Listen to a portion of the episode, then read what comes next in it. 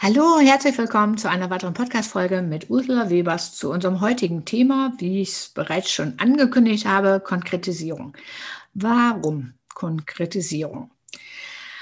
Ja, also in der Vergangenheit und ja auch jetzt nach wie vor, gerade Gründer, Startups und aber auch selbst auch Zeitarbeitsbranchen, die schon länger tätig sind, habe ich das Gefühl und habe auch mittlerweile schon erleben dürfen, dass viele Probleme haben bei der äh, Implementierung der Überlassungsbedingungen. Das bedeutet also, gerade jetzt mit der Konkretisierung der bestellten Zeitarbeitnehmer funktioniert das manchmal recht schlecht oder gar nicht.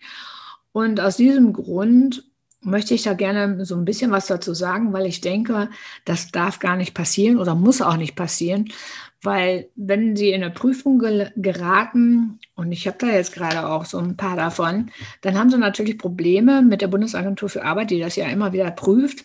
A, kann es durchaus sein, dass Sie dann hinterher keine Entfristung bekommen für Ihr Verleihen.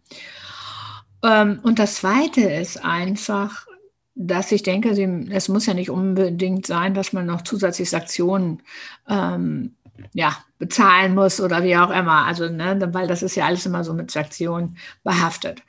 Denn nach wie vor, das Gesetz gibt es ja schon etwas länger.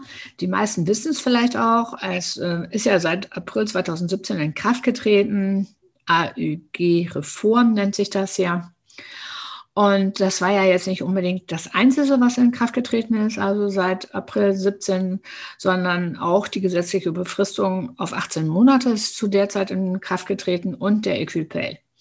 Aber wir wollen heute gar nicht über diese anderen beiden Bereiche sprechen, sondern mir geht es eigentlich hauptsächlich heute um die Konkretisierung, weil, wie gesagt, ich, ich festgestellt habe, dass das immer noch ein Defizit ist in einigen Unternehmen. Und ich habe ähm, ja mal in der reingehört, wie meine alten Kollegen da teilweise mit umgehen und muss sagen, ich war völlig schockiert darüber, weil auch dort ist es so, dass einige und trotz Niederlassungsleitung, das darf man nicht, äh, darf man gar nicht so laut sagen, dass die nicht in der Situation sind, so eine Konkretisierung dem Kundenunternehmen mitzuteilen. Und das finde ich also schon, ja, am besten ohne Worte und deshalb wollen wir da jetzt noch mal kurz drauf eingehen, weil so ganz so schwer ist das Ganze ja gar nicht, sondern es sind einfach nur ein paar gewisse Punkte zu beachten und wenn man so ein Formular mal vor sich hat, ich habe jetzt mal eins ähm, angefertigt, auch wie eine Konkretisierung auszusehen hat, welche äh, gravierenden Punkte es enthalten muss. Und vor allen Dingen, man darf es nicht vergessen, die Konkretisierung ist als Anlage 1 zum AÜV anzusehen. AÜV wissen wir alle, Arbeitsüberlassungsvertrag. Das ist ja der Arbeitsüberlassungsvertrag für den Kunden. Und dieses ist Anlage 1. Das gehört, die Konkretisierung gehört dazu. Und deshalb ist es so wichtig, dass man also wirklich auch die einzelnen Punkte berücksichtigt und beachtet, es mit aufnimmt und natürlich auch zeitnah dorthin schickt. Weil wichtig ist eigentlich, unter den gesamten Aspekten, die ich jetzt gleich nochmal aufzählen werde. Aber wichtig ist eigentlich der Zeitpunkt. Und deshalb werden wir da jetzt noch mal ein bisschen genauer darauf eingehen, weil, wie gesagt, mir das wirklich so am Herzen liegt. Ich denke mal, jeder sollte das können und berücksichtigen, weil es ist überhaupt nicht schwer. Und wenn Sie da noch Probleme haben sollten, weil Sie vielleicht keine Konkretisierung beziehungsweise vielleicht keine Vorlage haben, dann machen Sie sich eine Vorlage. Es ist gar nicht so schwer. Ich ähm, gehe jetzt da jetzt gleich mal drauf ein, auf die einzelnen Punkte, was man berücksichtigen muss und was da drauf stehen sollte. Also ganz wichtig, damit die Konkretisierung dann auch abgeschlossen wird. Ja, und dann fangen wir einfach jetzt mal an. In der Überschrift würde ich auf jeden Fall darauf achten, dass dort schon mal steht Überlassungsbedingungen zur Konkretisierung und der bestellten Zeitarbeitnehmer, ZAN. Das ist also schon mal ganz wichtig, dass also das an erster Stelle steht. Dann geht es natürlich darum zum Arbeitnehmerüberlassungsrahmenvertrag. So, und da geht, geht es natürlich darum, ähm, die Nummer braucht man, wir brauchen den Kunden, das Kundenunternehmen und die Gültigkeit ab wann. Zusätzlich, also wenn man das schon mal eingepflegt hat, zusätzlich gehört natürlich das Zeitarbeitsunternehmen selbst mit ähm, Anschrift auch da rein. Also der Name und den, die Anschrift würde ich auf jeden Fall mit aufnehmen und überlassen die folgenden Zeitarbeitnehmer. Also das, das Zeitarbeitsunternehmen überlässt die folgenden Zeitarbeitnehmer beziehungsweise die Konkretisierung erfolgt vom Vorarbeitseinsatz Auftragsbeginn. So, und das ist jetzt ein ganz wichtiger Punkt, den Sie beachten sollten. Und zwar, wenn Sie den Arbeitseinsatz beginnen, den Auftragsbeginn, Arbeitseinsatzbeginn ist ja im Endeffekt dasselbe.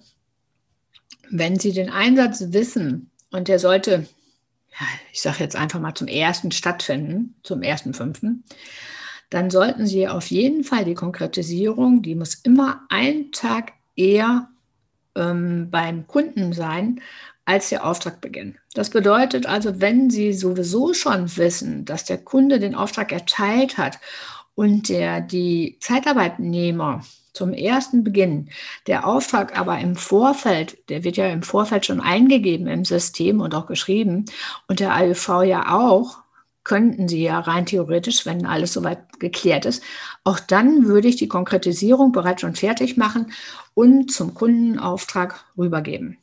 Warum?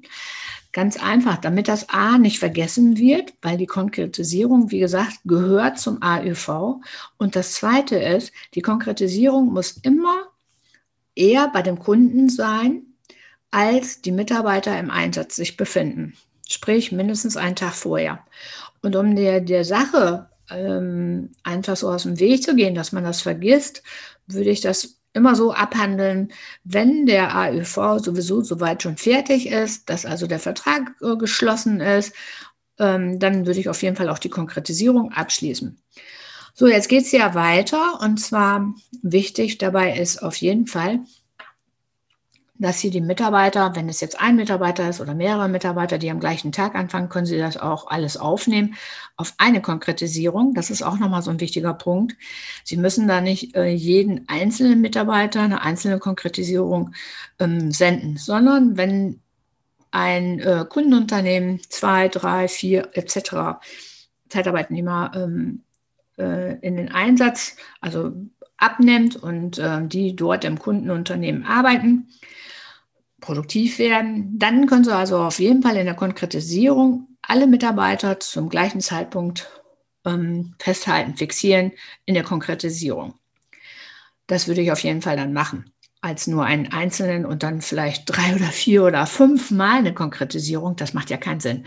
Was aber dabei wichtig ist, Sie sollten in der Konkretisierung reinschreiben von den einzelnen Zeitarbeitnehmern den Namen, den Vornamen, das Geburtsdatum muss erfasst werden und natürlich das Startdatum der Überlassung. Das ist ganz wichtig. Wann fängt der Mitarbeiter jetzt wirklich an, effektiv? Und das Enddatum. So, und da geht es ja schon wieder Enddatum der Überlassung. Wenn man sich da unsicher ist oder man hat da nichts ausgemacht mit dem Kundenunternehmen, dann schauen Sie bitte, inwieweit war der Mitarbeiter eventuell schon überlassen. Da muss man ja immer so ein bisschen gucken, wegen den 18 Monaten, die darf man ja nicht aus dem Auge, aus dem Blickwinkel verlieren oder aus dem Auge verlieren. Und dementsprechend können Sie das ja das Enddatum reinschreiben. Oder der Kunde hat Ihnen was gesagt, dass der natürlich den Zeitarbeitnehmer vielleicht für zwei oder drei Monate behalten will oder länger.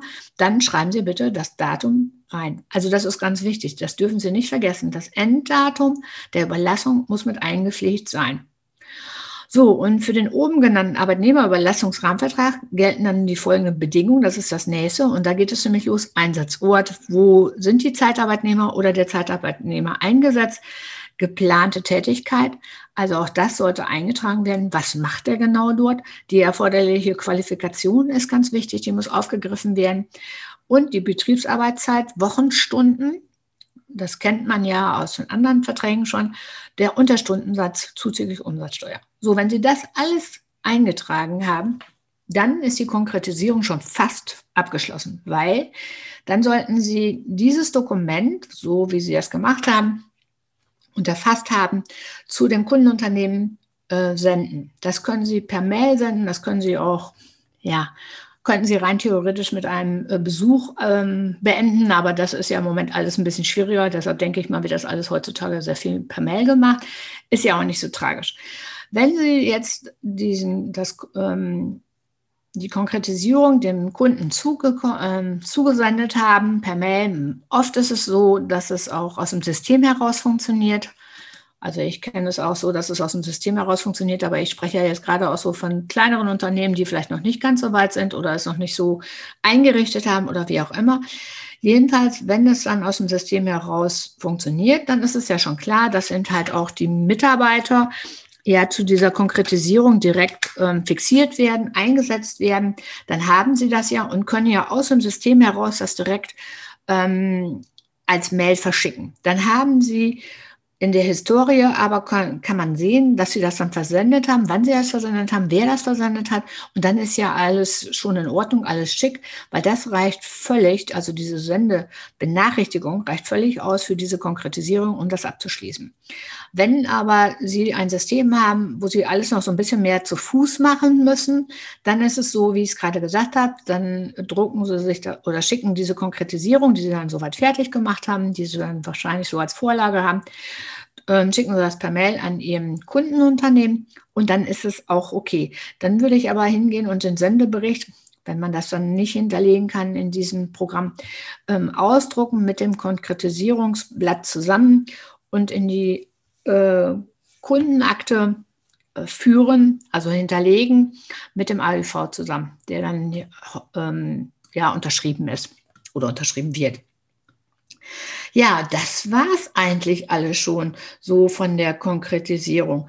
Und dann ist alles im grünen Bereich und Sie müssen sich keine Gedanken machen, dass da irgendwelche Sanktionen ähm, auf Sie einprasseln oder dass Sie irgendwas falsch gemacht haben. also so ganz so schwer war das nicht. Ich hoffe, ich konnte Ihnen so ein bisschen weiterhelfen. Ich freue mich immer wieder über Feedback. Mein Name ist Ursula Webers. Ich bin ja Beraterin, also ich berate gerne Unternehmen, alles was mit Organisationsentwicklung zu tun hat und ich stehe für Change in der Zeitarbeit. Und wenn Sie möchten, dass äh, ein Thema, was Ihnen vielleicht brennt, wo Sie sagen, hm, das äh, hätte ich auch gerne vielleicht mal ein bisschen mehr von gewusst, dürfen Sie mich gerne ähm, anschreiben über meine Mailadresse welcome at ursulawebers.com und ich beantworte Ihnen gerne Ihre Fragen oder vielleicht mache ich einen Podcast daraus. Und wenn Sie Lust haben, mit mir selber mal so eine Folge Podcast zu abzudrehen, drehen, bin ich, ähm, ich bin immer für alles offen. Ich würde mich freuen, ähm, Sie auf meiner Bühne hier zu begrüßen. Und solange sage ich jetzt erstmal vielen Dank und bis bald.